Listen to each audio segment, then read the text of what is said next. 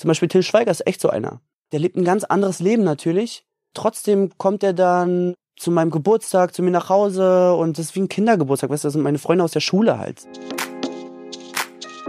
Willkommen beim Place to Be Podcast. Mein Name ist Nathalie und heute spreche ich mit Timur Bartels. Wir wünschen euch ein geiles Reden.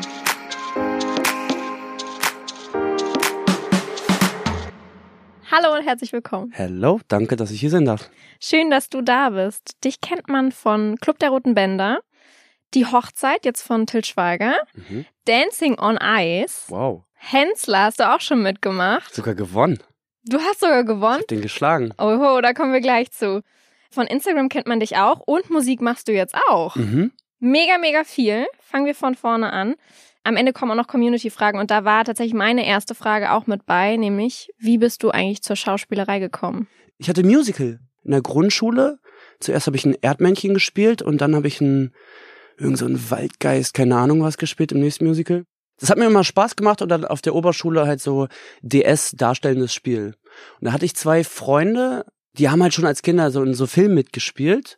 Und dann habe ich die halt immer ausgefragt, wie das ist. Und ich war voll neugierig. Aber ich habe mir nie gedacht, irgendwie, keine Ahnung, dass es überhaupt so ein Beruf ist, Schauspieler. Ich habe das nie hinterfragt, dass dahinter eine Produktion ist. Und dann so zum Abi hin habe ich die die ganze Zeit genervt mit Fragen. Und dann haben die irgendwann gesagt, jetzt komm doch mal mit zu unserem Schauspielunterricht. Und zu unserer Schauspielagentur, also als Schauspieler bist du ja in einer Agentur, die dich vertritt. Und dann bin ich dahin und dann meinte der Agent, ja, mach doch mal ein Casting mit mir. Dann haben wir es aufgenommen. Dann hat er mich halt aufgenommen in seine Agentur. Genau, und dann, ja, habe ich das immer so weitergemacht, habe mich da voll reingesteigert und heute ist es schon mein Traumberuf irgendwie. Also, genau. Du kennst dich auch so ein bisschen aus, so was alles so hinter der Kamera so stattfindet, ne? Du machst nicht nur Schauspielerei irgendwie. Voll, mich interessiert es voll. Ich finde, als Schauspieler bist du halt leider immer nur ein ganz kleiner Teil vom Film. Also am Ende auf dem roten Teppich geht's dann irgendwie um den Hauptdarsteller oder Hauptdarstellerin und so weiter. Da bist du ganz groß.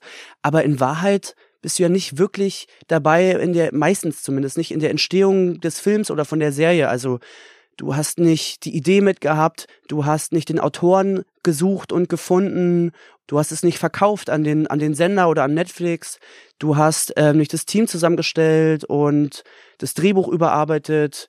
Du musst es halt so vorstellen, als Schauspieler sagen wir, du hast an dem Tag von fünf Szenen, die gedreht werden, hast du drei Szenen und wirst dann halt abgeholt von einem Fahrer, weil die wollen, dann, sagen wir, wenn der Drehtag 100.000 Euro kostet, dann ist jede Stunde relativ wertvoll, relativ teuer. Deswegen wollen die halt auch nicht, dass du zu spät kommst. Deswegen gibt es einen Fahrer natürlich, der dich abholt.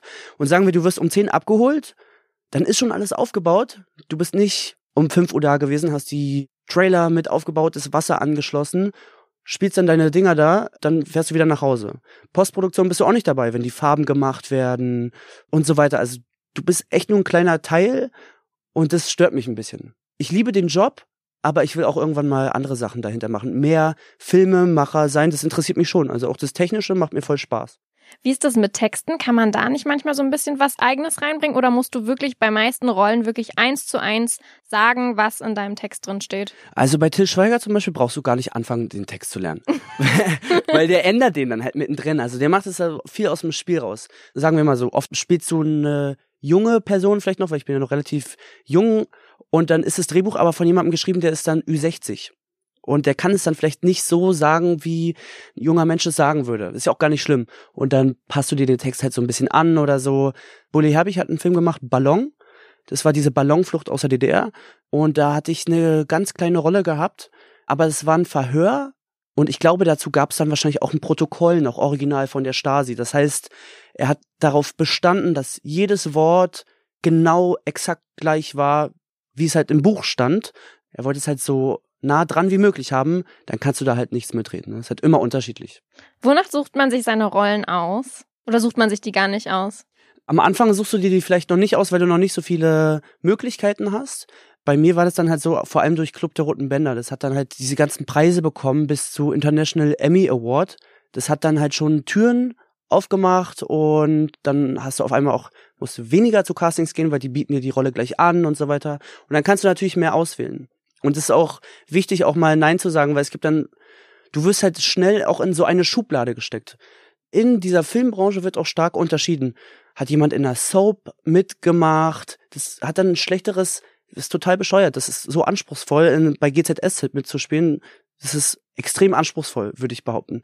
Gar nicht von der Größe der Rolle. Für mich ist viel interessanter, wer da mitmacht und von wem das gemacht ist. Also für mich ist es viel spannender, einen Tag mit Bully Herbig zu drehen, als halt irgendwie was zu machen, wo ich weiß, okay, das wird jetzt wie am Fließband produziert. Das machen die seit 20 Jahren, die schlafen hier schon fast ein bei der Produktion. Für mich sind die Leute halt viel wichtiger als jetzt die Größe von meiner Rolle zum Beispiel. Krass, man merkt, du hast schon richtig auch mit der Zeit scheinbar für dich so dazugelernt, so hast schon für dich erkannt, was du gerne machen magst. Voll. Was hast du denn auch vielleicht mal für schlechte Erfahrungen gemacht? Gibt es irgendwas, wo du sagen würdest, im Nachhinein, oh, das hätte ich nicht machen sollen, die Rolle hätte ich nicht annehmen sollen oder irgendwas in die Richtung? Naja, ist natürlich schwierig. Klar, im Nachhinein kann man immer irgendwie sagen, okay, das ist jetzt nicht das besonderste Format gewesen oder so, aber ich habe Sachen gemacht, die würde ich heute nicht mehr machen. Aber der Rolle wegen oder der Leute wegen? des Formats zum Beispiel wegen, ich habe früher bestimmt mal in jeder Soko mal mitgespielt. Weißt du, es gibt doch diese Soko Köln, Soko Mhm. Wismar, habe ich alles einmal mitgemacht. Heute mache ich das nicht mehr, weil das halt so ein Format ist, wo ich mir denke, okay, du bist dann auch so beschränkt in den Möglichkeiten, weil es nicht so viel Zeit gibt oder so. Die Geschichten sind oft dann auch schon 20 Millionen Mal erzählt worden. Gar nichts gegen dieses Format. Also es hat ja auch eine große Fanbase, sonst würde es die ja nicht geben. Aber ich find's halt nicht so spannend. Und ich will halt lieber mehr die Sachen machen, die ich selber auch gucken würde und konsumieren würde. Das kannst du dann halt auch erst machen, wenn du halt weißt, okay, du könntest auch ein, zwei, drei Jahre ohne halt irgendeinen Job leben. Also mein erster Drehtag war GZSZ. Das war mein erster bezahlter, also bezahlter Drehtag Was sozusagen. hast du da gemacht? Was für eine Rolle war das? Das war witzig. Ich war damals gecastet für den Hauptdarsteller. Wie heißt denn der? Der ist auch so Influencer-mäßig unterwegs, glaube ich. Du hättest beinahe die Rolle Jonas Seefeld gespielt. Genau, Das macht jetzt aber Felix van de Venter. Genau, der macht es. Und ich habe die Rolle dann nicht bekommen. Im Nachhinein bin ich froh, weil dadurch sind dann halt auch andere Sachen entstanden. Also, weil dann wäre man ja da fest drin gewesen, dann wäre alles vielleicht auch ein bisschen anders, anders verlaufen. Aber ich durfte dann eine Tagesrolle spielen, wo ich Felix irgendwie abziehe am Alexanderplatz. Irgendwie glaube ihm seine Klamotten und er läuft dann nackt über einen Alex. Irgendwie sowas. Nein. Ja, irgendwie sowas war das halt. Ja, war auch gut. Wie sind das eigentlich mit intimen Szenen? Hattest du schon mal sowas richtig, richtig Intimes? Ja, ich hatte schon mal so eine Sexszene.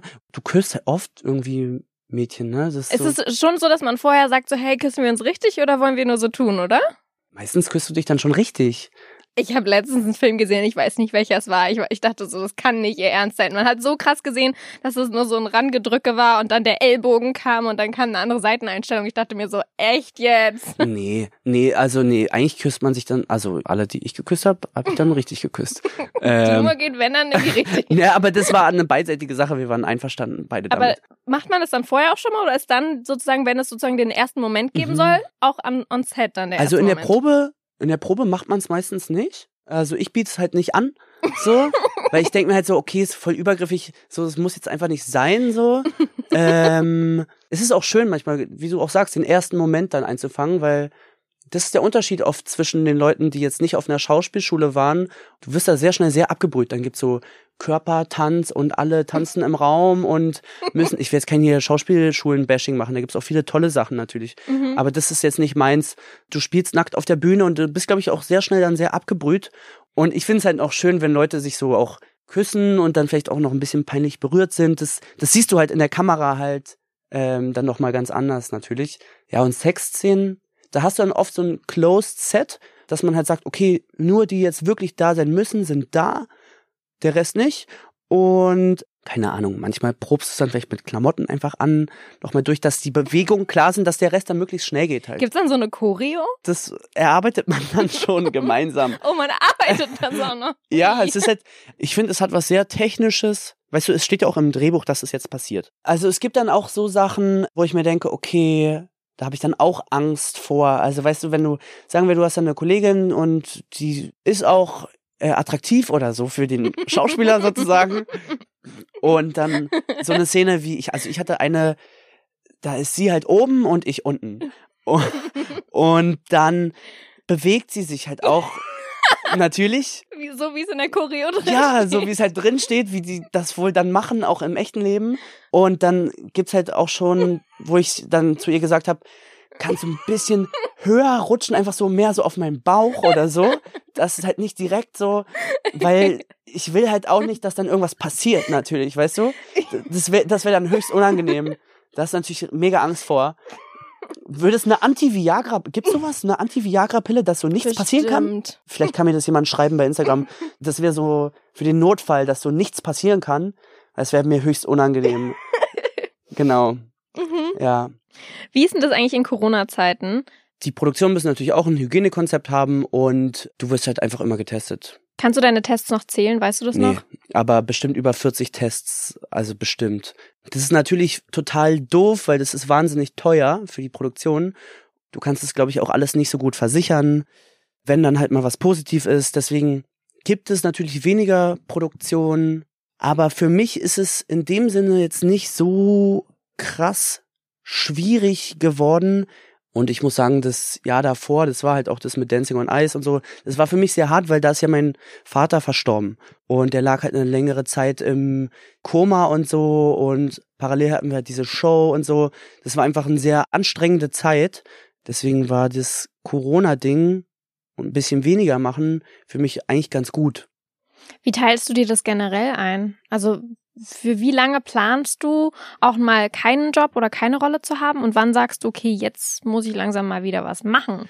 Na, ich will am liebsten immer was machen. Also ich bin so schon so ein getriebener Typ. Ich will immer irgendwas machen. Ich habe halt richtig Lust. Aber das ist jetzt auch kein Problem, wenn es jetzt mal, keine Ahnung, drei, vier, fünf Jahre keine Rollen wären. Aber das, ich liebe zum Beispiel auch einfach Castings, weil du halt einfach spielst. Zum Beispiel im Winter wird relativ wenig gedreht. Das ist spät hell und früh wieder dunkel. Also du hast wenig Tageslicht, viel Lichtwechsel. Das ist total aufwendig, einen Film so zu drehen. Das heißt, im Sommer drehst du voll viel. Ich bin mega schnell im Text auswendig lernen. Nach der Winterpause brauche ich ewig, um halt so eine Seite irgendwie auswendig zu lernen. Also so, Hast du irgendwelche Tipps und Tricks fürs Auswendiglernen? Ich habe mal einen IQ-Test gemacht in der Ach, Schule. Nein. Doch, ich wurde zum Schulpsychologen geschickt, weil ich irgendwie ein bisschen negativ aufgefallen bin, glaube ich. Und es war alles ganz gut. Mhm. Nur in Sachen Konzentration war ich gut unterm Durchschnitt. also ich kann mich nicht so ewig konzentrieren. Und meine Mutter hat dann mit mir so einen ADS-Test und irgendwie sowas gemacht. Das ADHS, hatte, okay. ich, hatte ich dann irgendwie nicht, aber ich denke mal, ich war dann vielleicht so an der Grenze oder sowas. ich mache dann halt immer das so 10, 20 Minuten und dann mache ich halt auch Pause und dann äh, wieder, halt dann fünf Minuten wieder. So weißt du, ich Okay. mache es halt immer in kurzen Etappen. Klar, ich habe so verschiedene Varianten. Entweder ich lasse zum Beispiel den Text von mir frei, nehme das halt auf am Handy und spreche den anderen rein, hab dann so eine Lücke und red dann halt mit jemand anderes. Oder ich schreibe mir meinen Text alles als Prosatext, also ohne Punkt und Komma Mhm. aneinander, dann Mhm. ergibt das alles keinen Sinn, aber wenn ich das so kann, dann kann ich ihn auf jeden Fall. Verrückt. Ähm, Nee, ist auch nur ein Muskel, also weißt du, so die, Muss einem aber noch Spaß machen. Also ich finde irgendwie so auswendig lernen in der Schule war früher echt immer so, boah, nee, Gedichte auswendig lernen und dann Boah. vor der Klasse vortragen. Ciao. konnte ich gar nicht, habe ich nie gemacht. Ich habe Was? mich immer so durchgesneakt irgendwie, ging nicht. Aber das ist auch der Part, der mir heute auch keinen Spaß macht, bin ich ehrlich. Es macht dann erst richtig Spaß, wenn du jemanden gegenüber hast, du auf den reagieren kannst, der Mhm. irgendwas macht und es dann, boah, es ist für mich auch manchmal ein bisschen wie Hausaufgaben. das glaube ich. Ja. Jetzt hast du selber schon gesagt, du hast bei Dancing on Ice auch mitgemacht und wir hatten es vorhin schon, als ich dich einmal kurz vorgestellt habe, Grill den Hensler, aber ich wusste es nicht, du hast gewonnen. ja klar habe ich gewonnen. Was hast du denn bitte gemacht, dass Boah, du gewonnen hast? ähm, nee, ich glaube, der Hensler hat einen voll unterschätzt. Ich habe da Schweinemedaillons gemacht und Kali fand die einfach richtig lecker. Er fand die einfach richtig gut. Ich habe den später nochmal getroffen und der hat nochmal irgendwie darüber geredet und so. Hat, die haben die einfach geschmeckt, glaube ich. Hast Nee, du vorher irgendwie drei Tage lang immer das gleiche gekocht, klar, ich habe hab das geprobt vorher. Ne? Okay. Ich habe das allen Leuten vorgekocht und so. Nee, hat einfach geklappt. Vielleicht war es auch Glück, weiß ich nicht. Kochst du sonst auch viel? Ich koche richtig, richtig gerne. Ich koche eigentlich immer. Echt? Ja. Warst du? Wenn es nicht Schweinemedaillons sind? Ich bin so ein Typ, ich gehe so in den Supermarkt, ich genieße es richtig, in den Supermarkt zu gehen. Das ist richtig Entspannung für mich. Manche hassen das ja. Ich liebe das. Okay. Ich liebe es auch in anderen Ländern in Supermärkte zu gehen, wenn so alles neue Produkte sind. Ich koche ganz selten nach Rezepten. Ich mache immer so Freestyle. Aber ich finde es eigentlich auch cool. Das gibt's ja auch viel bei Insta und bei TikTok und was weiß ich. Diese Leute, die halt ganz kurze Videos machen und irgendwelche fancy Gerichte machen. Das finde ich eigentlich auch immer ganz cool als Inspiration. Da habe ich, da habe ich mir auch tatsächlich eine Sache hergeholt, wie ich den Spargel mache bei Grill den Hensler. Und das kannten die auch alle nicht. Die meinten, oh, das ist ja noch nie gesehen, noch nie gegessen. Grüner Spargel, eingewickelt in Blätterteig und Bacon. Heute esse ich ein bisschen vegetarischer. Ich wollte gerade Ähm, sagen, ich bin komplett vegetarisch. ja, also genau. ich finde es immer nicht so lecker, aber hey. Nee, aber du kannst halt irgendwas anderes auch darum machen. Das nächste Mal musst du herkommen zum Kochen. Sehr gerne. Scheinbar. Wie ist es sonst so? Wenn man es bei dir bei Instagram und so verfolgt, dann hast du ja auch, glaube ich, einige Leute aus diesem Schauspielbusiness so ein bisschen als Freunde gewonnen. Ist das schnell so oder ist es auch ganz oft krasse Konkurrenz? Was ich am ekligsten finde in der Filmbranche, was mich am meisten stört, dass viel Fake auch ist. Das ist ja auch schwierig, so, weißt du, du gehst dann halt mit Leuten zum Casting und du siehst, die waren dann auch da und du musst dir das halt vorstellen, du gehst halt dahin und du fühlst dich halt bewertet für dein Aussehen, für das, wie du das sagst, für deine Person halt. Also das Schwierigste am Schauspiel und das durchzuhalten, denke ich, ist, du hast halt ganz viele Absagen und du fühlst dich halt immer als Person bewertet. Und wenn du damit keinen Weg findest, damit umzugehen, dann wird es halt schwierig irgendwie. Dann vergleichst du dich halt negativ mit anderen und du kommst ganz schnell in so ein Neid-Ding rein. Und das ist irgendwie so das Ungesundeste, was man haben kann. Und da gibt's dann auch gar nicht so krass viele, wo ich mir voll sicher bin, okay, das, die sind da so geerdet und sind da so neidlos und haben auch andere Dinge in ihrem Leben, die, die für die wichtig sind, außer der Beruf, dass man da halt auch voll eine ehrliche Freundschaft haben kann. Ich wohne zum Beispiel ganz am Rand von Berlin in Spandau. Ich bin da aufgewachsen und ich bin da immer noch und bin da total gerne, weil da halt meine Freunde seit der Vorschule sind, also seit wir fünf Jahre alt sind. Die meiste Zeit hänge ich mit denen ab halt, ne? Hm. Guck mal, du bist dann so vielleicht ein junger Schauspieler bist dann in so einer gehypten Serie drin. Davon gibt's ja ganz viele Formate. Sagen wir Fuck You Goethe, Bibi und Tina, halt so Formate, die halt dann richtig gut gelaufen sind. Und dann verdienst du vielleicht für dein Alter auch überdurchschnittlich viel Geld und kannst dir halt das locker leisten, mit dem Taxi zu fahren. Und du kannst dann mit Leuten im Restaurant sitzen und sagen, welchen Wein nehmen wir? Den für 80, den oder den? Ach komm, wir nehmen alle drei. Das kann halt auch ganz schnell weg sein, so, ne? Dann hast du, keine Ahnung, 100, 200, 300, 1000 Instagram-Follower. Und ich verstehe das auch, dass du voll schnell so das Gefühl hast, ey, vielleicht bin ich ja wirklich jemand Besseres oder, oder total cool oder was weiß ich, wenn es auch alle schreiben und sagen und, und du gehst zu Veranstaltungen und alles ist umsonst und du wirst abgeholt und die schicken dir Produkte zu und so. Ich kann es voll nachvollziehen, dass du voll schnell in so eine Bubble halt kommst. Ich kann es auch niemandem übel nehmen oder so. Ich liebe das halt, wenn ich halt mit Freunden am Dönerstand äh, stehe, die studieren halt vielleicht noch oder machen eine Ausbildung und die überlegen dann halt, okay, Big Döner, zwei Euro mehr, boah, nee, muss nicht sein. In Anführungsstrichen, ich hasse das sozusagen, normale, weil normal ist es ja halt einfach die Realität. Es kann halt auch alles ganz schnell mal weg sein. Genau, und deswegen genieße ich das voll so, halt meine Freunde von früher auch zu haben. Nichtsdestotrotz gibt es richtig viele Schauspieler und Künstler, die ich richtig schätze, die ich richtig cool finde, die mich richtig krass inspirieren auch, obwohl die halt vielleicht ein richtiges Star-Leben. Zum Beispiel Till Schweiger ist echt so einer. Der war halt früher ein richtiger Megastar und ist immer noch ein richtig krasser Star halt auch irgendwie.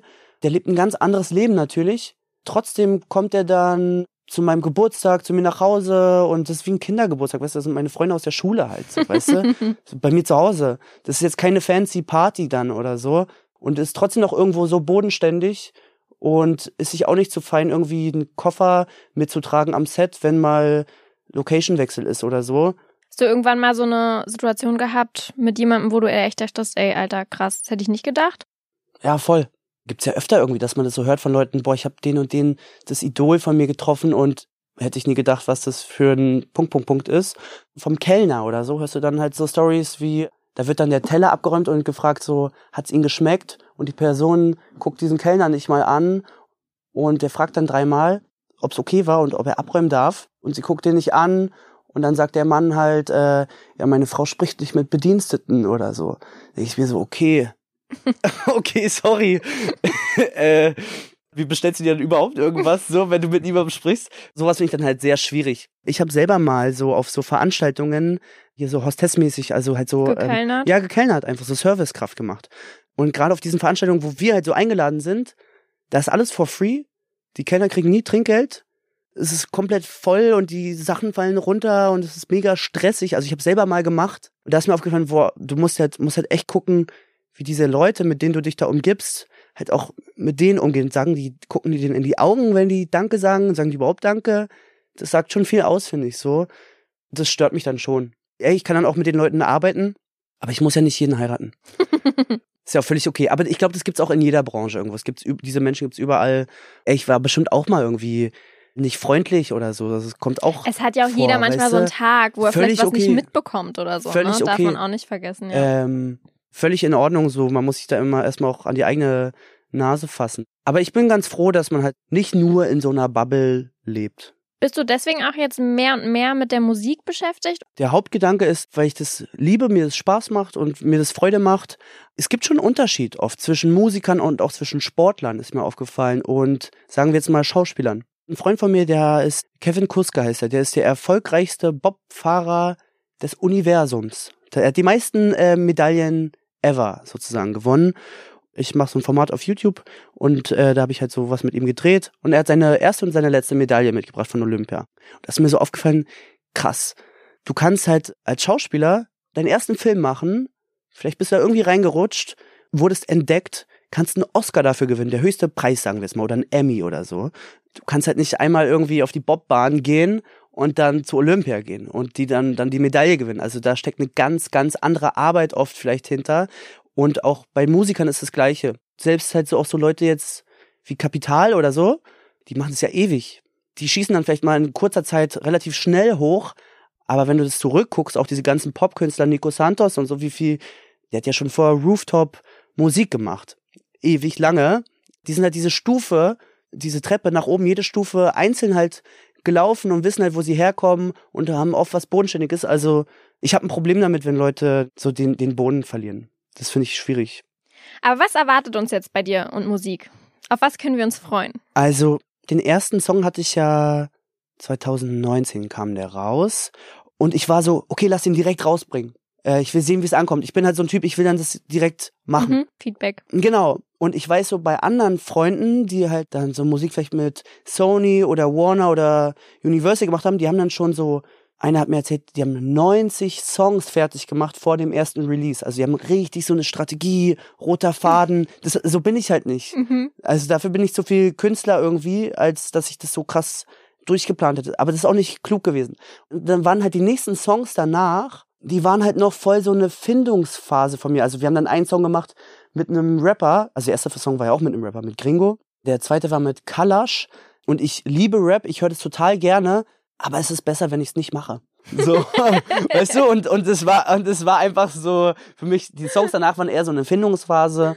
Dann war es cool, ein, der letzte Song jetzt, der zuletzt kam, der war halt in die Hochzeit drin, den haben wir. Ja. Und dann habe ich jetzt gesagt, ey komm, lass mal jetzt einfach schreiben und keinen neuen Song rausbringen. Lass mal erstmal den Timur-Stil finden. Und den haben wir jetzt so gefunden. Und jetzt habe ich auch gesagt, okay, komm, ich muss nicht 90 Songs fertig machen, aber ich will halt zumindest irgendwie in so einer so einer Regelmäßigkeit in 2021 von alle vier Wochen eine Single mäßig auf Spotify äh, rausbringen und auf YouTube. Das war natürlich mit Corona auch ein bisschen schwierig, mit Videos und so weiter. Genau, da sind wir jetzt noch ein bisschen dabei und ich denke mal, ab März würde ich sagen, äh, will ich da richtig loslegen und auf dem YouTube-Kanal kommen dann halt noch andere Formate. Mein Lieblingsformat, das wird heißen Timo with Characters. Und da bin ich mit Leuten am Quatschen, mit Leuten, die ich cool finde, die mich inspirieren, die vielleicht aus meinem Freundes- oder Bekanntenkreis sind und ganz, ganz krass unterschiedliche Charaktere. Also von der härteste, Blockmonster heißt er, der macht sowas wie ähm, Splatterfilme als Musik. Mhm. Also richtig hart. Macht er schon ewig. Von so jemandem bis zu Till Schweiger äh, machen wir halt dieses Format. Mhm. Und ich will so ein bisschen über die Kehrseite der Medaille sprechen. Also mit einem Schauspieler habe ich über Neid gesprochen. Die Atzen, hier Money Mark und so. Die Leute denken, die machen halt einfach nur Party und kassieren hier richtig dick ab. Aber wie anstrengend es ist, jedes Wochenende 2.000, 3.000 Kilometer zu fahren, die Leute auf den Partys, das ist halt hart. Und da hat er richtig heftige Geschichten rausgeholt, wo auch mal sein Körper dann Stopp gesagt hat und er einfach zusammengebrochen ist und so. Und ich will es auch mit Kati machen. Da finde ich es natürlich auch total interessant. Kathi Hummels, für alle, die Genau. nicht wissen, wer mit Kathi gemeint Genau, ist. mit Kathi Hummels. Sie ist eine Person, die so viel macht und auch schwere Zeiten, wissen wir aus ihrem Buch und so, äh, hinter sich hatte. Und so eine Person wird, glaube ich, auch ständig damit konfrontiert, einfach Spielerfrau. Und wie geht man mit sowas um? Also das ist nicht alles cool, einfach auch an so einem Leben. Oder wir machen es auch mit Frank Thelen zum Beispiel. Ist ein Investor, der war bei der Höhle der Löwen. Die Leute denken so, oh, der ist Multi, Multi, Multimillionär. Ja, der hat bestimmt ein einfaches Leben, der kann Leute anstellen.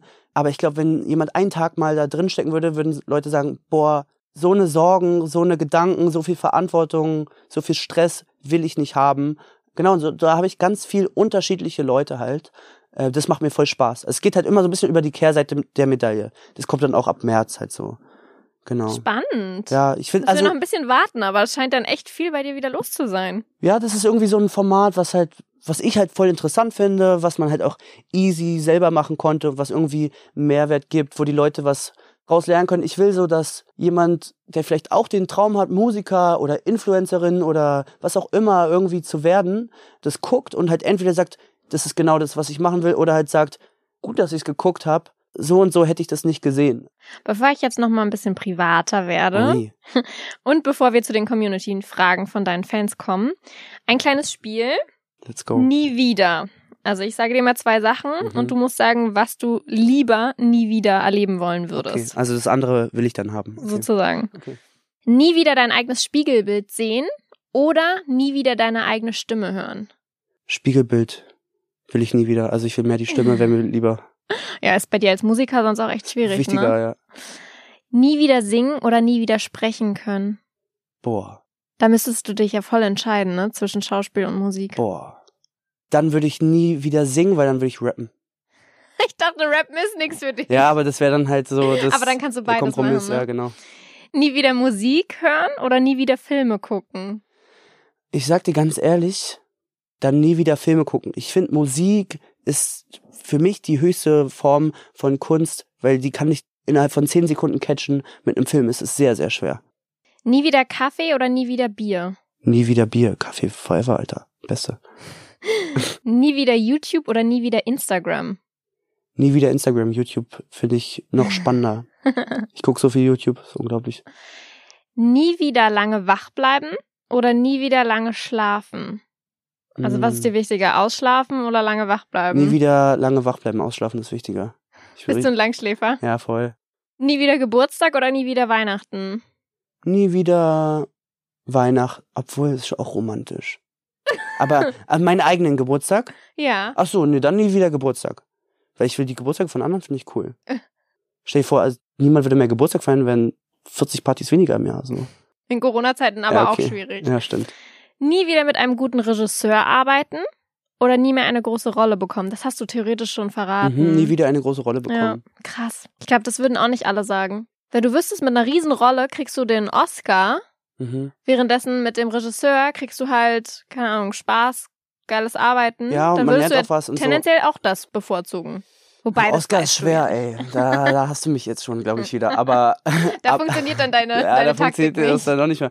Aber gut, das weiß ich ja nie vorher. Es gibt auch einen Oscar für eine Nebenrolle, weißt du? Supporting. Guck dir Christoph Waltz an. Ich wäre gerne, also nee, ich wäre nicht gern Christoph Waltz, aber ich mag ihn. So. Nie wieder in einem Krimi mitspielen oder immer den Bösewicht spielen müssen. Nie wieder in einem Krimi mitspielen. Ich finde, es gibt viel zu viele Krimis. Aber da musst du immer den Bösewicht spielen. Ja, lieber das. Echt? Immer Krimis. Also ich war auch mal Ich in einer... guck so gerne Krimis, ne? Wirklich? Und auch nur Krimiserien, ehrlicherweise. Ich liebe das. Echt? Ja. Aber ich finde, also in Deutschland, das ist so abgerockt zum Teil. Also es gibt auch ein paar richtig krasse, ein paar richtig krasse Tatorte, muss ich auch sagen.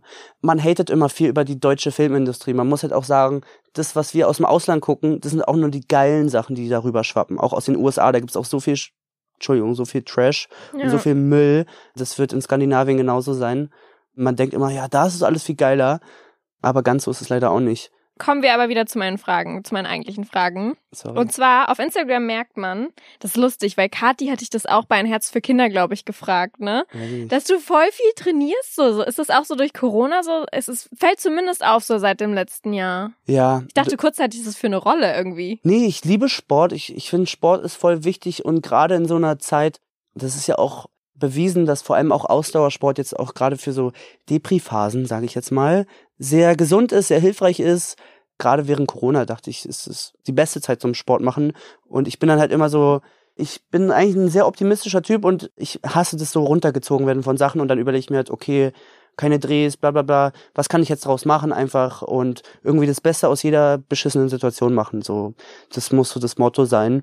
Ähm, deswegen habe ich viel, aber ich habe vorher auch schon viel Sport gemacht. So. Aber das ist irgendwie so aufgefallen. So. Ja, Hast du deine Ernährung umgestellt? Liegt es daran? Das ist auf jeden Fall, man sieht es jetzt auch mehr. ich versuche voll viel vegetarisch zu essen, auch mal irgendwie, wenn, wenn man so vegan essen kann, dann auch, aber ich bin jetzt kein Veganer. Ich mache gar nicht so lange Sport, ich mache dann halt richtig Intensivsport, weißt ich mache viel Mhm. so Intervalltraining.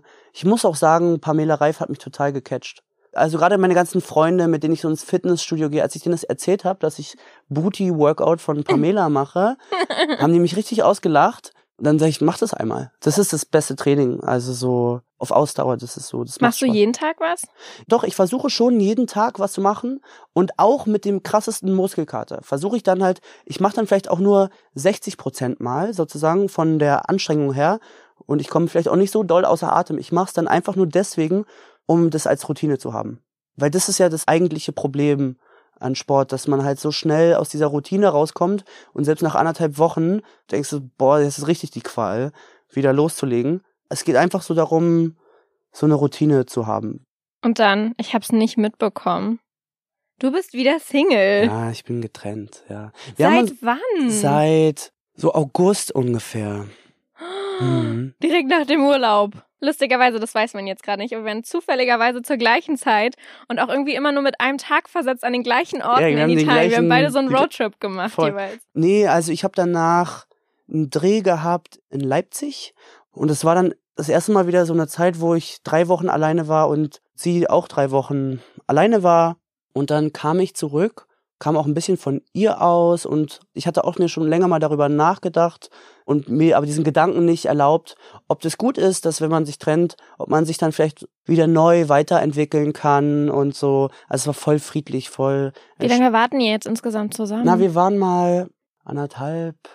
Es war so ein Hin und Her mit euch auch gewesen. Ja, ne? genau. Es gab einmal eine Pause so und dann hat sich das wieder gefunden. Auch zu einer Zeit, wo es mir sehr schlecht ging und es war für mich, sie war da eine große Hilfe, dass mein Vater sehr spontan krank geworden. Ganz plötzlich ist es passiert. Da haben wir uns auch dann wieder gesehen und dann, und ich hatte so mit meinem Vater so eine Vollmacht, so eine Patientenverfügung und so. Und ich musste ihn dann ins Koma versetzen lassen und so, sonst äh, wäre er schon in der zweiten Nacht wahrscheinlich verstorben im Krankenhaus. Und da war sie dann auch für mich da und so, hat mich da so mit durchgetragen und so. Also da bin ich ihr höchst dankbar für. Und wir passen auch gut zusammen auf eine Art und Weise, aber auf einer anderen Art und Weise halt sind wir auch sehr unterschiedlich und Ihr wir- seid ja auch noch sehr jung. genau und weißt du, das ist Vielleicht ja so irgendwann findet der Weg wieder ja, zurück. wenn man so jung ist und zusammenkommt, überleg mal, wie du, keine Ahnung, mit 18 warst und wie du mit 20 dann schon warst und wie du dann mit 25 warst. Also man verändert sich so krass auch in dieser Zeit und manchmal passen dann Sachen auch nicht mehr. Das war irgendwie eine beidseitige Sache, dass wir dann beide gesagt haben, eigentlich wäre es gut, wenn wir uns vielleicht trennen und so sind wir jetzt voll cool miteinander. Es ist ja, muss ja nicht immer schlimm sein, es kann ja auch viel Positives haben. Genau. Was ist mit Romeo? Romeo ist ihr Hund tatsächlich. Das war so damals so ein bisschen schwieriges Thema, so, ne? Klar, mit so einem Haustier Ein zu zweit. Scheidungshund. Ja, er ist ein Scheidungskind. Also es war schon ihre Idee mit dem Hund, dass man Mhm. einen Hund hat. Und ich war da eher sehr skeptisch und so. Und dann haben wir erstmal Hundesitting gemacht und so. Eigentlich auch eine krasse Geschichte. Da hatten wir den äh, Hund von Lilly Schweiger, von Tils Tochter, Mhm. Wilma. Und in der ersten Nacht wäre sie mir fast gestorben.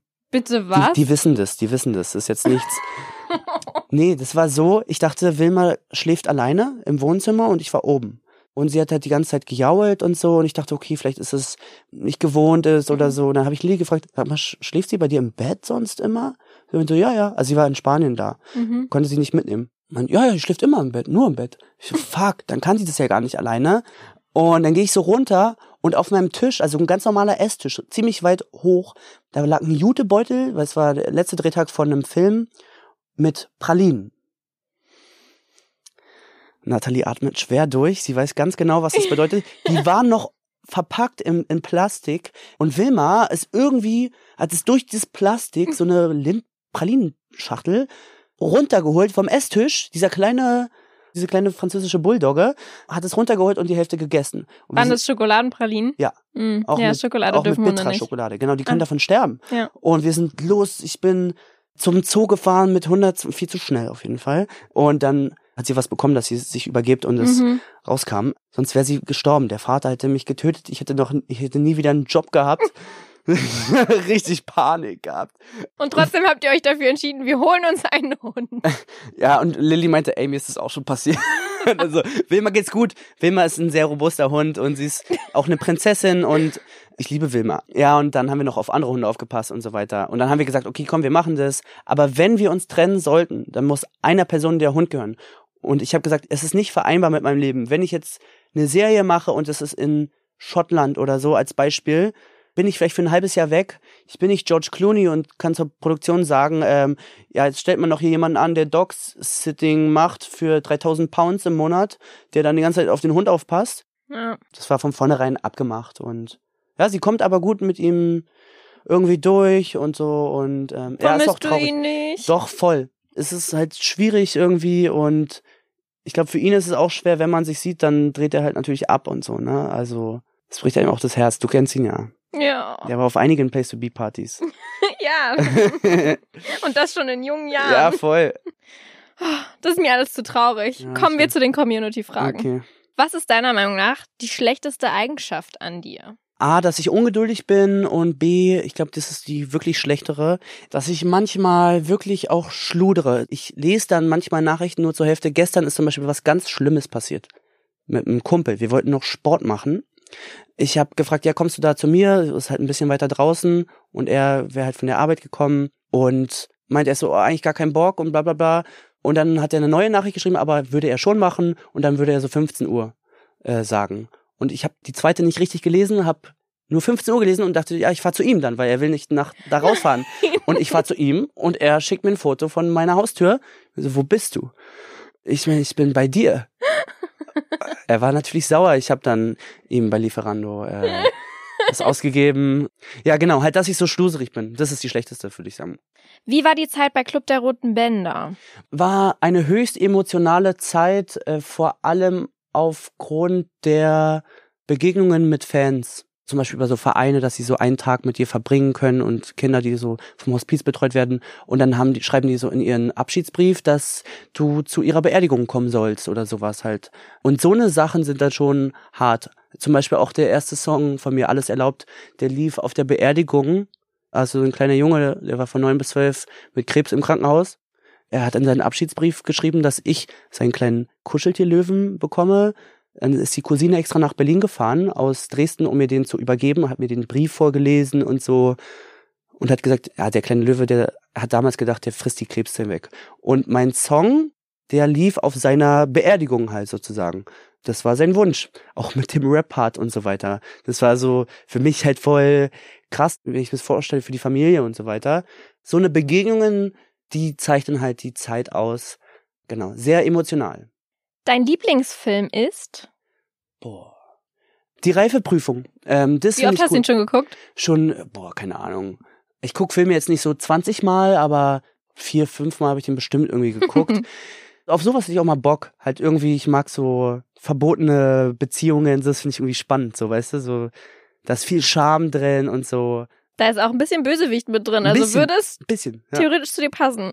Welche deiner Rollen hat deinen Charakter am meisten beeinflusst? Vielleicht spielst du auch einfach zu oft den Bösewicht. Boah, also erstmal andersrum, ich versuche immer was von meinem Charakter in die Rollen so einzubringen. Ich versuche jetzt, ich denke immer so, jeder Mensch hat irgendwie alles in sich, weil auch du bist zu allem fähig. Also du könntest was Schlimmes tun, theoretisch. Also es, Nein. man kann sich's nicht vorstellen. Könnte ich okay, ja, nicht. du, du nicht.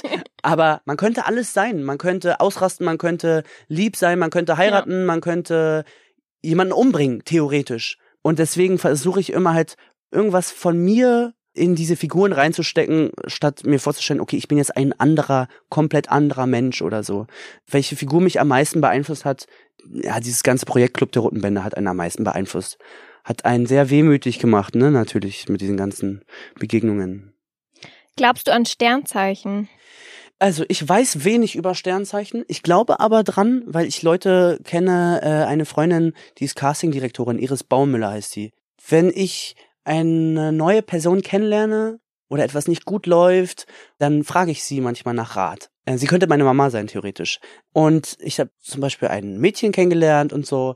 Fragt sie natürlich, was ist sie für ein Sternzeichen und bla bla bla, weil sie weiß auch, was ich bin und Aszendent, dies, das, irgendwie und so weiter. Und dann sagt sie mir das, was das bedeutet, und dann glaube ich das ja. Ähm, aber ich weiß relativ wenig darüber. Passt zur nächsten Frage. Bist du aktuell verliebt oder in einer Beziehung? Hm, ich bin auf jeden Oh, Fall verraten, verliebt. jetzt verraten wir irgendwas. Ja, ich bin schon ein bisschen, naja, ja, ja, ja, Das waren zwei Fragen. ja. Hat er Ich- gerade zweimal Ja gesagt? Ja, das waren ich habe jetzt drei fünfmal, Ja. ich hab fünfmal Ja gesagt. Wir halten offen, was das bedeutet. Uiuiuiui. Uiuiui. Was war dein peinlichstes Erlebnis? gab bestimmt richtig, richtig viele. Ich glaube, meine Freunde finden mich extrem peinlich. Oft. Was? Ja, manchmal sind mir einfach Sachen nicht so peinlich halt, weißt du? Keine Ahnung. Ähm, die sagen das halt immer. Ich weiß auch nicht.